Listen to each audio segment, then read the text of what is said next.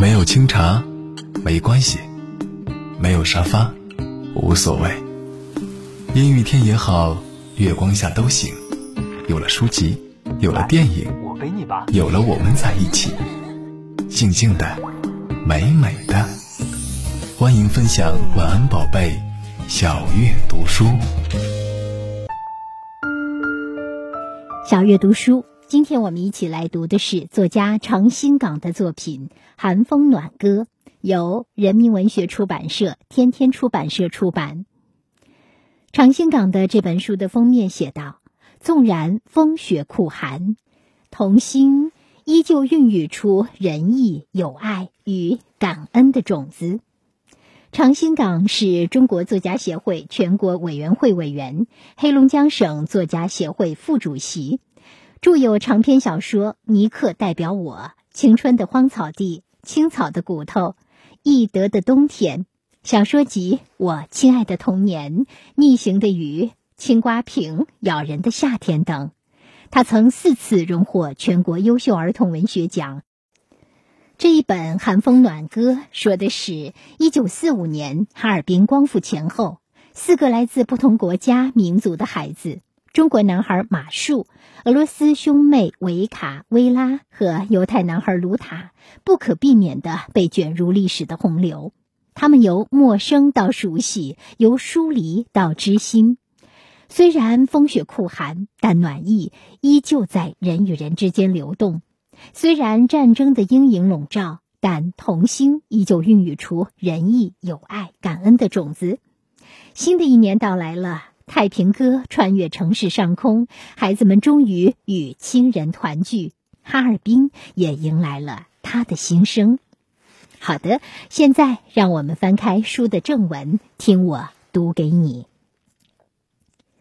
天还黑乎乎，马树在梦里就听见有人吵，仔细听，是爸爸又用油腻腻的嘴巴在骂人呢。前半夜的雪，像是满嘴黄牙的哑巴巨人蹲在天上，躲在脏脏的幕布后面倒下来的；后半夜就起风了，是偷偷摸摸的刮起来的。雪后面跟着风，最冷了。一九四五年冬天的哈尔滨街道，在那个晚上冻硬了，被冻得越来越硬，整座城市就像一座金属城市。在哈尔滨人的眼里，这个冬天跟以往的冬天没有区别。一九四四年的冬天，一九四三年的冬天，再往前数回去的一个个冬天，不都这样冷吗？风很大，像长眼的刀片一样满天飞，碰到哪儿哪就疼。寒风把这个脆弱的城市改变了。道外区成片建筑的屋顶都被雪涂了雪花膏，没抹均匀，露出了脸。凡是露出的脸都是铁皮屋顶，因为风一扫，光滑的铁皮挂不住雪，雪就跟着风溜走了。这么冷，马树竟然从床上掉下来。他先是蹬掉了被子，然后迷迷糊糊的用光光的身子去找被子，所以就找到了地上。他抱着被子，迷迷糊糊又爬回到床上，被子和人就在床上鼓成了一个夸张的大面包。当马树在被子的黑暗中睁开眼，他很快就闭上了眼。他不想睁开眼，开始又一天。从他有记忆的时候，他的家就油腻腻的，敏感的脚和手碰到哪里，哪里都黏腻。被窝里的干燥和温暖，让马树舍不得。爸爸是糊猪头肉的，是最小最小的生意人，就是城市里一栋楼房墙上的一块砖。他听到爸爸和妈妈都起床忙活起来了，也听到爸爸在骂什么。这个世界上的冬天，什么东西都会招惹到爸爸。再赖一会儿，他用被子。包裹住耳朵，像面皮包肉馅儿一样。爸爸终于骂上了：“起来了，不想闻猪头味，西北风的味道，该尝尝吧。”西北风的味道，妈叔不情愿的起来了，把被子踹到一边，嘟囔道：“天天骂，还挺有瘾。”马树家在学堂街的小院子和房子，也被夜里的寒风悄悄地动了手术。铁皮顶的屋盖竟被撕开了一道口子，像一个不梳头、不洗脸的男孩子，头发竖着立在马路上，让人不舒服。马树爸爸喝了半夜烧酒，是被马树妈妈用窗台上的一个铁缸子塞进他滚烫的被窝才惊醒的。马树爸爸梦见一条冻得硬邦邦的黑鱼破冰而出，插入他火烧火燎的胃里。马树爸爸把一架木梯子靠在墙上，爬上屋顶，想把铁皮屋顶修一下，却发现铁皮上有个洞，洞边上有灰色的毛，像是动物留下的。他把脸凑到洞口，朝下一看，是几只灰色的猫，小猫。马树爸爸爬下木梯找老鼠夹子，马树已经起来走出屋外，就问爸爸：“爸妈让你修屋顶，你着急打老鼠干什么？”爸爸说：“我打猫。”马树又问：“猫抓老鼠，你打猫干什么？”猫在屋顶上过日子，他们在屋顶上开了天窗。我说：“这个冬天屋里怎么这么冷？怎么烧都不暖和？”原来是野猫闹的。马树一听，蹬着梯子爬上屋顶，从屋顶撕开的铁皮洞朝下看，他发现有三只灰色小猫在里面。当马树爸爸拎着大号老鼠夹子重新爬上屋顶时，马树拦住了爸爸：“爸，是三只小猫，不是三只老鼠。小猫，他们会把我们家的屋子搞得像冰窟。”爸爸还没吃早饭，头天夜里的酒还在折腾他的胃，又被铁缸子冰醒，心里很烦，指着儿子马树下去。马树两手扣住铁皮屋顶，两脚蹬着斜斜的铁皮，不下去，不。父子俩的对峙和争吵声，让马树的妈妈拎着做早饭的勺子从屋里冲出来，还带出了白色的热气。修屋顶就修屋顶，大清早就就吵吵吵什么呢？我看你们是不饿了，有的是劲儿，省饭了。马树的爸爸说：“野猫在屋顶做窝了，风把铁皮撕了一道口子，它们就钻进来了。一冬天烧十车煤也烧不热屋子。”马树妈妈知道哈尔滨冬天屋子里冷是什么滋味，就命令儿子：“树子别捣乱，下来。”马树不退让，没有下来的意思。他在斜斜的铁皮屋顶上坚持着，把自己当成了一枚铆钉，铆在了铁皮上。妈妈的脾气也不好，她把饭勺甩向屋顶，像手榴弹一样的木头板、金属头的勺子掉在马树身边，弹了一下，就顺着铁皮的斜坡滑下去，落在地上。马叔看见妈妈嘟囔着，捡起勺子，顺手在木梯子上当当敲了两下。马叔立即感到这勺子敲在自己头上有多疼。正想着，街上驶过一辆犹太医院的救护车，它发出的没有间隙、没有逗号的鸣笛声，比妈妈用勺子敲木梯的声音揪心多了。马叔说不出为什么慌了，手脚一软，身子就顺着铁皮屋顶的斜坡朝下滑。他的脚绷直了，想用鞋跟蹬住什么东西，阻止下滑的身体，但是什么也没蹬住。铁皮屋顶上还有浮雪，让马叔下滑的更快。就在他要发出惊叫声时，身体骤然停住，是爸爸伸出一条腿，向空中探出的树把他拦住了。爸爸一条腿站在梯子上，一只手拎着老鼠夹子，另一只手抓住梯子，他只剩下一条腿能救马树。爸爸把老鼠夹子放下，一只手拎起马树的一条胳膊，让他的身体腾空而起。两条腿在半空中晃悠着，那时马叔的脚离地面还有两三米的距离。爸爸对站在梯子旁边的马树妈妈说：“你闪开！”说着就松了手。马树像一只动物般落下去，趴在雪地上。这是惩罚。你把你亲儿子当冻白菜扔下来，儿子摔瘸了，你花钱去犹太医院。妈妈又站在屋子下面，用勺子敲梯子。马叔爸爸不说话，拿起了老鼠夹子去收拾野猫。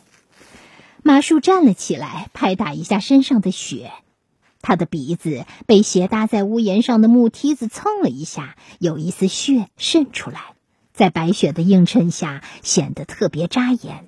他用手背擦了一下，手上就有黏糊糊的，像沾了酱油的感觉。别动我的猫！马树冲梯子上的爸爸喊道。那个瞬间，他鼻梁上的血迹更加醒目，像是被放大了。妈妈看见了，急忙扔了勺子，伸手去扳儿子的脸。树子，让我看看你的脸。马树的头朝后一正，又向左一撇，敏捷地躲开了妈妈的手，仍抬头对梯子上的爸爸喊道：“别动我的猫！”妈妈心里暗暗吃了一惊，她第一次从儿子身上看到了执拗和一个渐渐长大的小男人的尊严。爸爸也吃了一惊。那个时候，当妈妈的手挨近马树的鼻子时，马树闻到了他手上散发出的做饭时饭菜混杂的味道。还有，妈妈挨近他时，他觉得妈妈又胖了。入冬以来，妈妈变得越来越胖。马树那时还不知道，或是还不完全懂，妈妈的肚子里已经孕育着一个叫马根的弟弟。妈妈捡起地上的勺子，甩掉上面的雪，饭糊了，不管你们了。你们吵架有本事就把铁皮屋顶掀了。说着就进屋了。马树抬头望着爸爸，看见爸爸的动作比刚才粗鲁了许多，是故意做给儿子看的。他用锤子砸铁皮的声音很刺耳，梆梆梆。爸爸每砸一下，马树的脸就抽搐一下，鼻尖上的血丝就会闪一下。妈妈又从屋里冲出来，带出了一股白色的热气。她手上捏着一块凝白的猪油，当药一样的在马树的鼻子上抹了两下。当要蹭第三下时，又被马树一歪头躲开了。别动我的猫！他再次冲着屋顶上的爸爸喊道：“那么，接下来这马术的猫，我要加上引号，能成为他真正的猫吗？爸爸妈妈又会有何反应呢？不过，在刚才的文字中，我们深深的感受到了爸爸和妈妈意识到孩子长大了。”这一点真的很重要，这是我很高兴在长兴港的寒风暖歌中看到的文字、看到的情节和看到的温暖。是的，你能看见别人的成长这件事本身意味着一种接纳。不知道小鱼阿姨这样讲，大家能理解吗？有时候，长大确实是在悄悄发生的，就连长大者自己都没有意识到。可是，当爸爸妈妈注意到了，并且接纳了，而且用接受长大的方式来面对这样的正在长大的孩子的时候，孩子的成长就会不一样。好，那么接下来我们听首歌曲，然后我继续读书给你听。今天我们读的是《寒风暖歌》。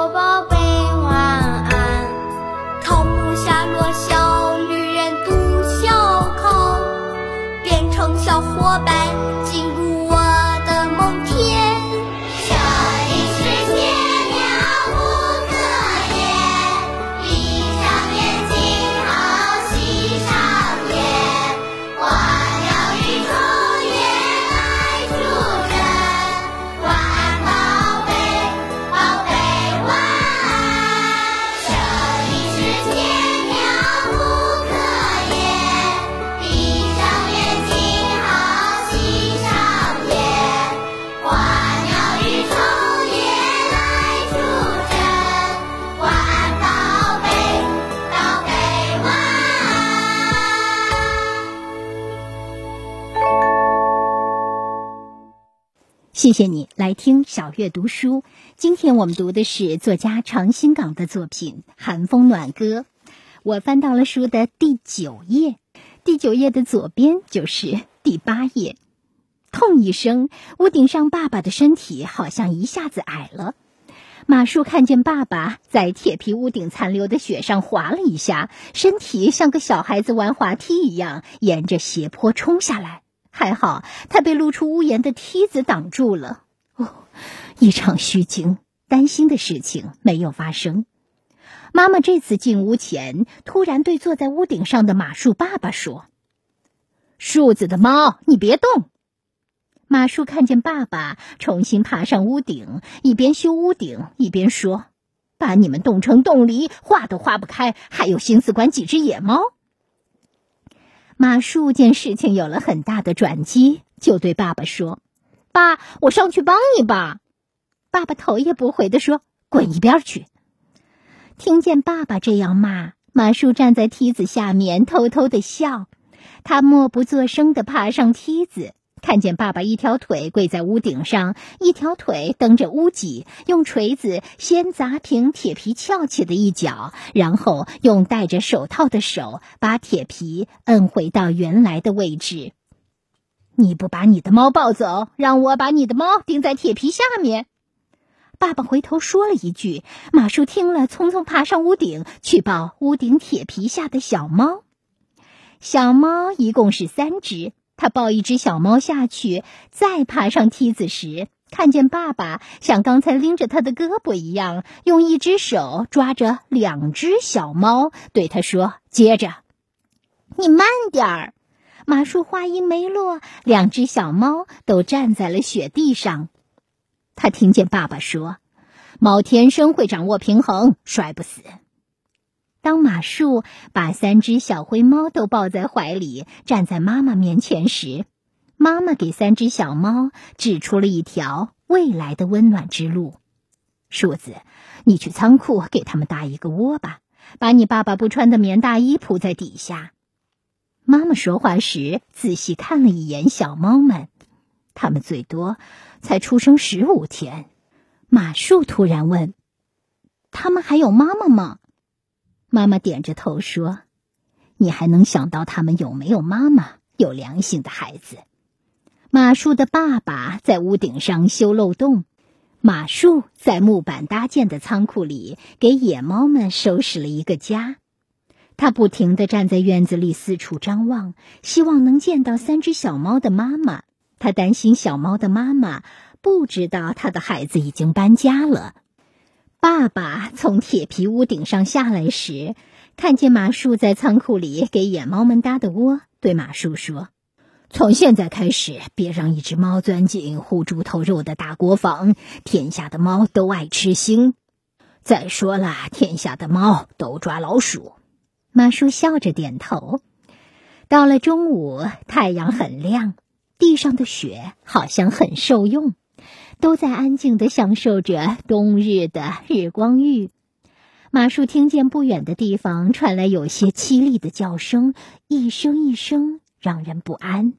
他突然想起一件事，赶忙从屋里冲出来，忘了关门。他听见妈妈在身后喊：“快点儿，关上门，屋里的热气都跑光了。”马树反身把门关严，跑到小院里，就看见自己家的铁皮屋顶上站着一只大灰猫。铁皮屋顶被爸爸修好了，大灰猫找不到家，也找不到自己的孩子了。小猫的妈妈，马叔朝他喊了一句，手指着自己家的小仓库，想告诉焦急的猫妈妈，他的孩子在那里。大灰猫看不懂马术的意思，依旧站在铁皮屋顶上凄厉的叫，一声比一声惨。马术赶忙冲进仓库，把一只小灰猫抱出来，举起来：“你的孩子在这儿。”说话间，铁皮屋顶上的大灰猫嗖一下就飞扑下来，在离马术一米远的地方站住了。它不叫不动，两只紫色的眼球里射出的是惊恐、焦虑和准备搏杀。马术转身抱着小猫进了仓库，大灰猫飞快地跟进来。马术把小猫放进搭好的窝里。三只小猫马上相拥到一处，互相取暖。见到这样的情景，大灰猫的眼球改变了颜色，目光变得柔和起来。它从一个坚强的斗士变身为一个温柔的妈妈。它小心地走进孩子们中间，见他们都安好无事，这才抬头看了一眼马术。马术为了让大灰猫更加安心，给他们留出。单独相处的空间，他走出仓库，随手关好了仓库门。他站在院子里听了一会儿仓库里的动静，觉得在这样一个冬天，灰猫一家已经承认这个新家了。马术很满足。这时传来敲门声，马术仔细听了听，确定有人在敲自家的院门。马术走过去打开门。看见一个跟他年龄相仿的男孩，这个男孩他好像见过，像是住在后面的七步街，是一个犹太人的儿子。男孩脸色微黑，眼睛很亮，穿着一件棕色的厚厚的呢子大衣，像是一件大人的呢大衣改过的。因为马叔看见呢子大衣的黑扣子在缩小的衣服上显得格外的大。你有事？我叫卢塔，我在找我的猫。我刚才听见猫叫声，离你家很近，就像从你家院子里传出来的。这个男孩说。马叔愣住了，一时不知道该怎么回答。这个叫卢塔的男孩问：“你看见我的猫没有？”马叔还是说不出话来。但是他的身体有意无意的挡住了院门敞开的缝，也挡住了卢塔亮亮的眼睛。卢塔的目光一直想越过马术的肩膀，看清马术身后他家小院里的所有细节。卢塔说：“你让一下身子。”马术的身体不动，他才不让。那么接下来。卢塔和马术之间会发生怎样的故事呢？这猫究竟是卢塔的还是马术的？啊，如果是卢塔的猫，它的母猫，呃，生了娃娃，在马术的家里，在马术的屋顶上，这又该怎么分呢？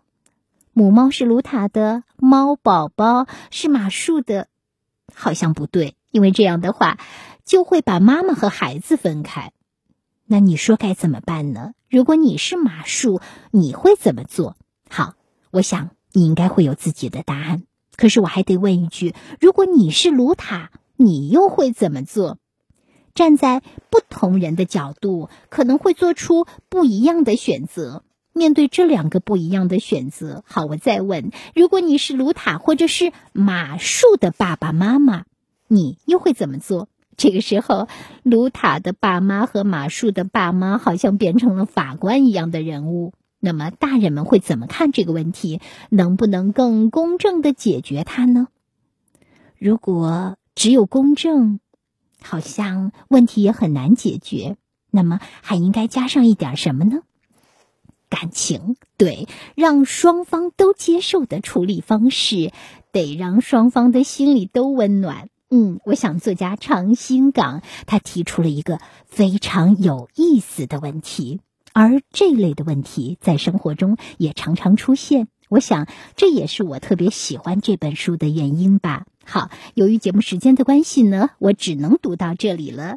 如果你想知道后来发生了什么，期待你亲自翻开《寒风暖歌》这本书，读起来吧。祝你阅读快乐，有收获。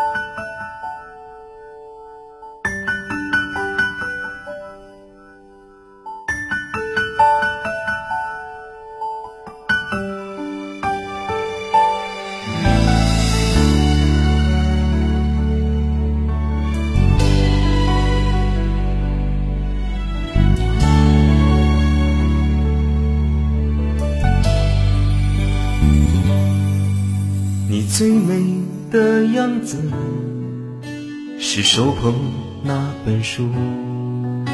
我靠近你的时候，你毫无察觉那样的专注，在茉莉花海般的车厢里，因为你，我们都不再孤独。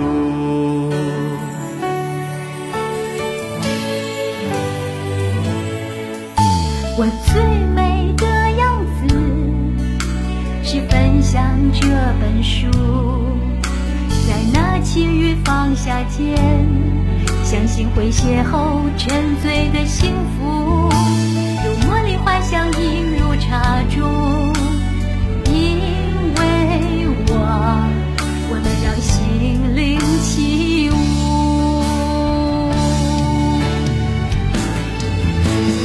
最美的样子，是爱上一本书，彼此交融，相互支撑，似独木成林的大榕树，和茉莉花茶唇齿留下，因为你我灵魂有相契，在旅途。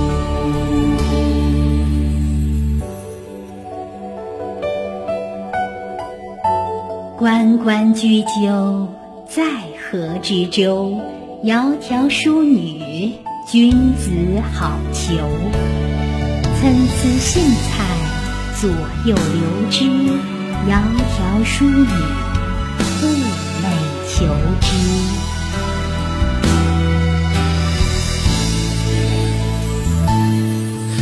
你最美的样子，是手捧那本书。我靠近你的时候，你毫无察觉那样的专注，在茉莉花海般的车厢里，因为你，我们都不再孤独。